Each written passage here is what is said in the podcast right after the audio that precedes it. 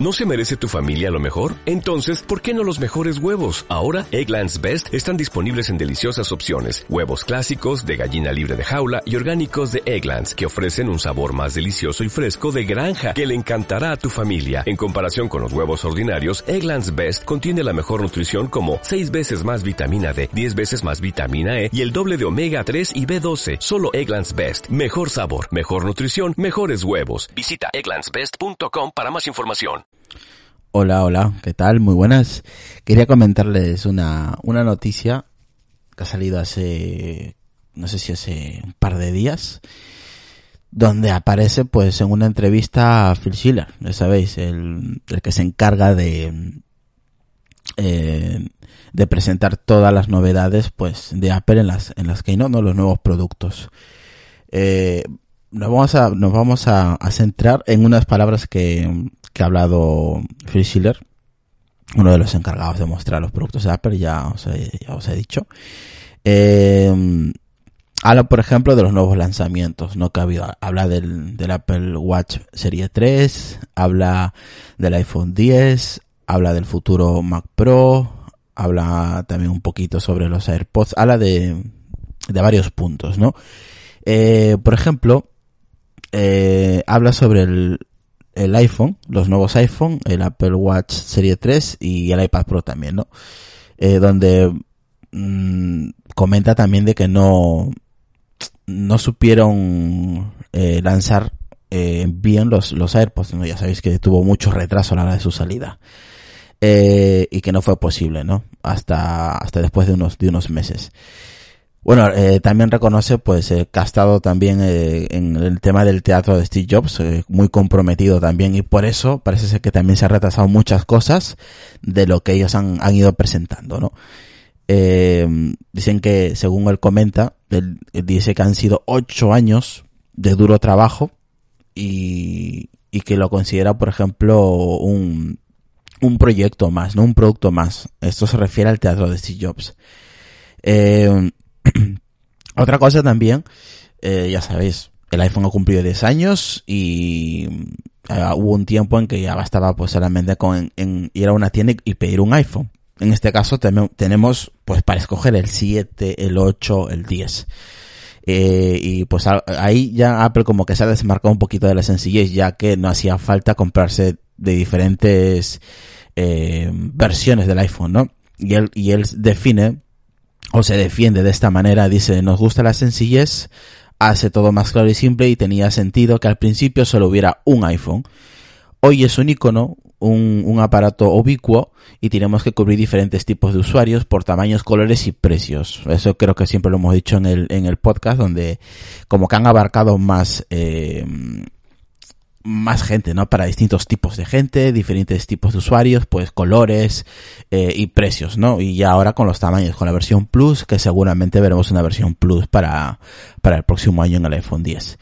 Eh, el iPhone, el, el, el, aniversario del iPhone 10, pues pretende reinventar la, la visión inicial que tuvo eh, en la primera salida del primer iPhone. Y ahora mismo, pues ya sabes que no tenemos el botón central y que ahora es consagra toda la frontal de la pantalla eh, un, un, cambio que no se sabe si será una excepción o el patrón del futuro, es lo que él comenta, ¿no? Eh, Schiller también apunta un, un, segundo dato, dice, es cuestión de acostumbrarse a los nuevos gestos. Cierto es que hay mucha gente que los primeros días no mm, como que es como un nuevo dispositivo, ¿no? Pues simplemente es cuestión de acostumbrarse. Yo creo que con un par de días ya eh, te haces dueño y señor de, del iPhone 10 y, y te aprendes enseguida eh, los gestos. Ahora sí, dice que después es imposible volver atrás y que el contenido brilla de lado a lado. El reconocimiento facial hace mucho más fácil proteger los datos. Eh, lo que dice eh, Schiller, Schiller, ¿no? Y por ejemplo, también están adoptando mucho lo que es la inteligencia artificial en todo, en todo tipo de proyectos. Creo que lo estamos viendo, ¿no? Con el, con el tema del HomePod, eh, con el tema de, del Face ID, eh, perdón, Face sí, el, Face ID. Y los nuevos iPhone pues eh, también alargan pues la, vida de la batería. También es un punto también que están viendo en el tema de la inteligencia artificial y también con el tema del Apple Watch, ¿no? Para poder alargar las baterías utilizando pues la inteligencia artificial. Y también para saber el tipo de eh, lo que es la, el consumo real de calorías en el Apple Watch y con Siri pues van a dar según lo que él comenta grandes pasos. Parece ser que tienen preparado algo gordo, algo muy grande con el tema de, de Siri, ¿no? Que también lo hemos comentado en el podcast, que esto creo que mm, este año, en el, perdón, en el 2018, que ya queda poco para entrar al 2018, van a haber eh, muchos cambios en Siri y mm, va a estar interesante el tema de Siri. ¿eh? Yo creo que con el HomePod eh, dieron muchos eh, muchos datos eh, con el tema de Siri, que quiero que lo quieren centralizar todos los dispositivos con Siri. Por ejemplo, eh, es en el caso del Siri, el, el voz, la voz, eh, el asistente de voz de, de, los dispositivos, en este caso el, del iPhone, eh, pues es peculiar porque ellos fueron los pioneros, lanzaron este servicio tanto en ordenadores como tablets, antes de que Google y Amazon, sin embargo, pues eh, los competidores, eh, han avanzado a gran velocidad y con una integración pues en todos los aparatos del hogar y servicios online que ya a día de hoy los, los tenemos, ¿no? Y si le considera que se deba a gran parte a, a, a, a su forma de integrar la inteligencia artificial en sus dispositivos sin tomar datos de otros clientes. Insiste en que su avance es más lento, pero que este punto está a puntito de dar un gran salto. Eh, dice, aporta algunos matices en su defensa y dice, estamos en más idiomas que ninguno. Como ahí, mm, sacando pecho. Que está en más idiomas que me imagino que, Google y que, Amazon, ¿no? Es lo que creo que yo que él ha dicho.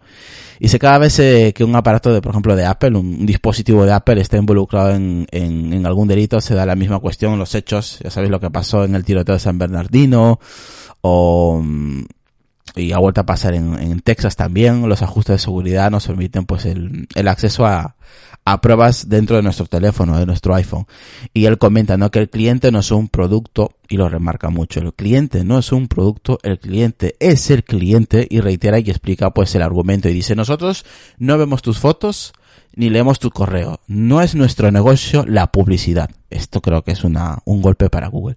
Protegemos al usuario con una eh, encriptación tan fuerte como podemos, aunque no guste. Esto creo que va creo que ha, ha comenzado a disparar por todos sitios. Creo que va, va para el gobierno norteamericano y va para Google. Creo que lo ha dejado muy claro dentro de dos líneas. No sé qué pensáis ustedes, o sea, ya podéis dejar en los comentarios si, si también opinas lo mismo que yo ahora, ahora que os estoy comentando esto, ¿no? Schiller también recibe pues el, esto es un, esta entrevista eh, fue en Londres, se realizó en Londres y el, y es donde le hacen varias preguntas, ¿no? Referente a también al, al nuevo sistema operativo de, de, iOS 11 y que no lo que ha dicho Johnny Ive, ¿no? Que el próximo año eh, iOS 12 pues va a ser una revolución. Pues veremos a ver qué tipo de, revolución. Eh, y con el tema del HomePod el altavoz, ya sabes, inteligente, pues que le está plantando cara a Echo de Amazon y a diferentes eh, tamaños de, de, Google, ¿no? A los diferentes altavoces que tiene, que tiene Google. El buscador y gigante el, comercio electrónico, pues ya han lanzado varias ediciones, mientras que Apple, de momento, ha dicho que el próximo año, a principios, pero que ahora mismo está parado el tema del HomePod. Y dice, y comenta Schiller, dice, queremos hacerlo muy bien y tenemos que tomarnos un tiempo para hacerlo como queremos. Nuestra filosofía es ser los mejores. Y dice, continúa, y dice, creo que hemos tomado la decisión correcta. Insiste en ese último párrafo, ¿no? Que ellos piensan que la mejor manera de sacar un mejor producto es esperar a que esté bien pulido y luego lanzarlo al mercado. Es lo que yo entiendo, ¿eh? eh también, pues, habla sobre, habla sobre el iPad mini y sobre el Mac mini eh, que la pregunta lo que más o menos para resumir es que, que lo que la gente piensa es que la, la versión mini del iPad ha desaparecido ya fuera, ¿no? Que como que queda fuera de, del salto generacional, ¿no? Eh, ya con el con el iPad Pro de 10 eh, de 10,5 y el iPad Pro de de 12,9 pues piensa la gente pues que le pregunta piensa que el mini ya desaparece, ¿no? Y Schiller niega que se haya abandonado ese tamaño y como niega también que el Mac Mini eh, de nuevo al menos eh, del menos caro de sus ordenadores pues vaya a desaparecer. O sea que él más o menos confirma o niega, sí, es que está confirmando de que va a haber, va a haber, todavía vamos a tener iPad minis y que próximamente vamos a tener un Mac mini, aunque el Mac mini creo que ya lo, habían dicho hace meses atrás que es, el 2018 iban a, iban a lanzar un nuevo modelo, Así que mm, yo creo que aquí no ha cerrado ningún tema, más bien ha negado todo lo contrario de que vaya a desaparecer la versión mini de, del iPad y, ha vuelto a confirmar lo del Mac mini, que va a haber, vamos a tener un Mac mini. Eh, y por ejemplo, de que él qué opina, ¿no? Sobre el post-PC, ¿no? Lo que dijo Steve Jobs aseguró, pues que los ordenadores desaparecerían por completo. Eh, y que nada, sería para, para tareas simplemente concretas, ¿no? Y que los analistas, pues, pues los analistas ven cada vez más cerca la desaparición eh, de los ordenadores y que eh, ven más cerca la, la era post-PC.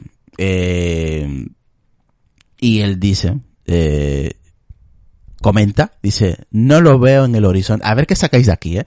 Dice, no lo veo en el horizonte. La fusión entre el Mac y el iPad no está en los planes son dos categorías que se aprecian así y tienen su función. Vamos, más claro agua, creo que lo ha dicho bien claro, que no va a haber una fusión de Mac, al menos él no lo ve ahora, eh, tanto el iPad como el Mac, que son, como lo hemos dicho también, creo que habéis escuchado mi opinión, que una cosa es un iPad y otra cosa es un Mac, que sí pueden compartir ciertas, ciertas funciones, como la sincronización y el ecosistema, pero que son para funciones diferentes, ¿no?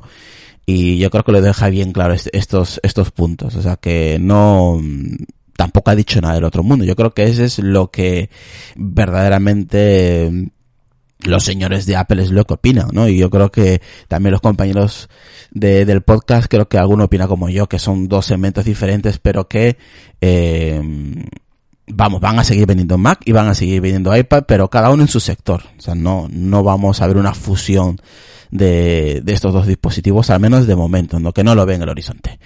Eh, bueno, y habla, por ejemplo, también sobre Google y cómo el Google está invadiendo las escuelas con sus Chrome, Chromebooks, pues fáciles de usar y por menos de 300 dólares, ¿no? Y Schiller eh, tiene un punto, de, un punto de vista diferente, el cual, pues, eh, marca, entre comillas, lo siguiente. Dice, la educación está en, está en nuestro ADN, pero lo enfocamos pues de manera diferente. El iPad abarca desde un jardín de infancia, en secundaria y universidad pues tiene un eh, tiene otro sentido que es el Mac.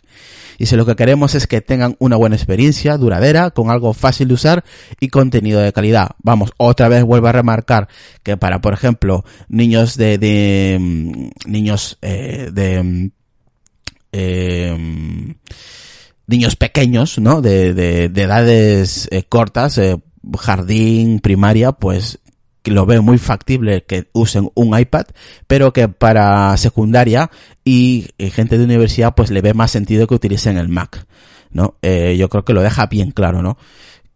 Que ambos dispositivos son para diferentes sectores. Y el tema, pues, del, también habla un poquito el tema de la profesionalidad, ¿no? Los, los equipos potentes, los, los MacBook, en este caso del iMac Pro, eh, que ya va a salir a la venta, creo, el, si no recuerdo mal, el, sí, hoy se ha, comunicado, el 14, o sea, el jueves, el jueves 14 de diciembre va a salir ya, va a estar disponible. O sea que para la gente profesional, que esto está, yo creo que está muy, creo no, estoy seguro que va dirigido solamente para el, para el sector profesional y se va, va a estar disponible a partir del 14 de, de, de diciembre de este año. Y dice, antes de la, antes del final de año saldrá el iMac Pro, un ordenador más potente que hemos hecho nunca, precisamente para ese sector, el profesional. Y dice que la gama Pro no es para todo el mundo, pero además de los mencionados, pues lo usan los programadores, ¿no? Ya, eh, me refiero con, o se refiere para fotografía, eh, fotógrafos, gente que se dedica a la, eh, al tema de los de, los vídeos y todo eso, pues es para ese sector, ¿no? Aparte de que lo usan los programadores.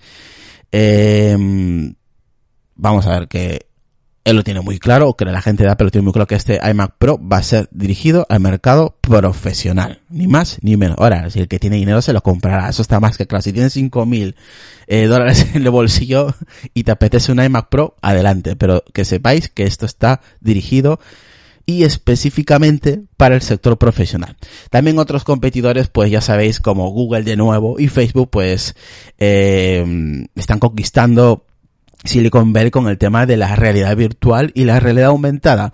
Aquí también tiene algo que, mm, que comentar eh, Phil Schiller también, que Google y Facebook cuentan con sus propias gafas y en el momento pues Apple de momento acaba de comprar eh, la empresa dedicada a ello, a las gafas de realidad virtual y aumentada que se llama VR Vana por unos 30 millones de dólares. Sin embargo, pues no planean hacer sus propias gafas. ¿Por qué? Pues porque dice lo siguiente, y ahí os vais a sacar de dudas. Dice, la realidad virtual tiene menos potencial que la aumentada. Dice, hemos tardado tiempo porque queríamos hacerlo bien, generando una experiencia, escuchar esto, generando una experiencia única en iPad y en iPhone. Vamos, que no tienen no, ellos, lo que yo entiendo, no sé qué, qué, qué, podéis entender vosotros, es que ellos no van a sacar una, unas gafas propias que, que diga Apple, ¿no? O, o hay gafas, no parece ser que no están dispuestos a, sacar un dispositivo, eh, unas gafas en este caso, que sean de, Apple. Yo creo que lo, que están haciendo es intentar comprar empresas que utilicen esa tecnología y esa tecnología implementarlas en su dispositivo. Mar, más que claro, agua. Creo que lo, ha dicho muy, muy clarito, ¿no? El tema de las gafas.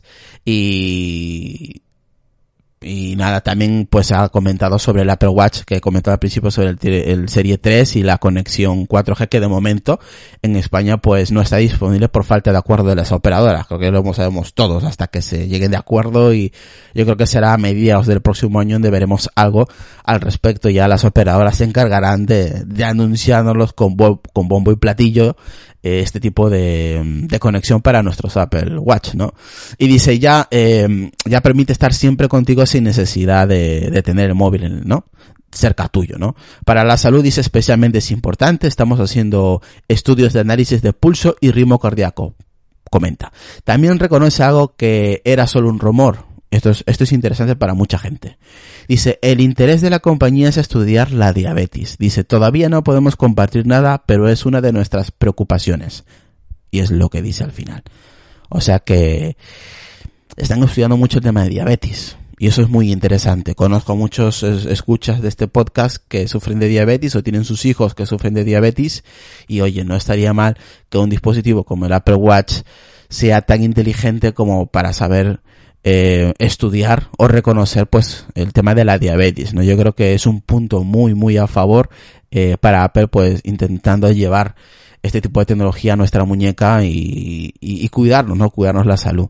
Eh, yo creo que eso se verá más adelante. No, no sé si será en la próxima generación o dentro de dos, no lo sé, pero al menos están, están comentando que lo están estudiando y que seguramente pues eh, lo lleven a cabo, ¿no? También habla pues sobre, por ejemplo, el, el tema de los, de los AirPods. Esto es algo muy curioso. Yo cuando lo estuve leyendo dije, ah, pues de ahí viene. Pues vamos a, vamos a, yo no se lo voy a resumir. El, el tema de los, de los AirPods, eh, viene de, a partir de la adquisición de los, de los Beats. Ojo con ello. Dice, Apple estrenó y de lleno la adquisición de los bits dedicados a los auriculares de gama alta. Bueno, vamos a dejarlo ahí, entre comillas, de gama alta, en mayo del 2014. Apple lo compró, vamos a recordar que lo compró por 3,200 millones de dólares, un extraño movimiento, claro, la gente decía, claro que Apple se digna a comprar bits. Bueno, y lo que él comenta, dice que eh, mantienen una línea separada sin perder la marca, la marca Beats, dice son líderes en su sector, unen moda y calidad de sonido hemos aprendido mucho y de ellos nos han ayudado a crear Apple Music. La aplicación ya sabes que a mí personalmente no me gusta ni la uso, yo soy más de Spotify. Bueno, o sea, eh, esto viene como, como en cadena. Hacen la, la compra de Beats, luego automáticamente eh, crean la aplicación de, de, lo, de la aplicación de Apple Music y a continuación que dice que de ahí también salió la inspiración para los AirPods, sus auriculares minimalistas. O sea que como que a partir de la compra de bits viene todo en cadena. Aplicación Apple Music y a continuación pues los auriculares inalámbricos, los AirPods, ¿no? Que seguramente veremos una próxima generación el próximo año, el 2018. No sé si solamente la caja será, eh, se podrá cargar de forma inalámbrica o, será un, una, una actualización completa, auriculares incluidos, no lo sabemos. Lo único que hemos visto es que puede ser eh, en la presentación, en la última keynote, pues la, lo que es el, el, cargador, la caja, ¿no? Donde van introducidos los, eh, los AirPods. Así que yo creo que 20 minutos, eh, os he resumido mucho, mucho, mucho eh, esta entrevista que le han hecho a, a Free Schiller, así que espero que les haya gustado.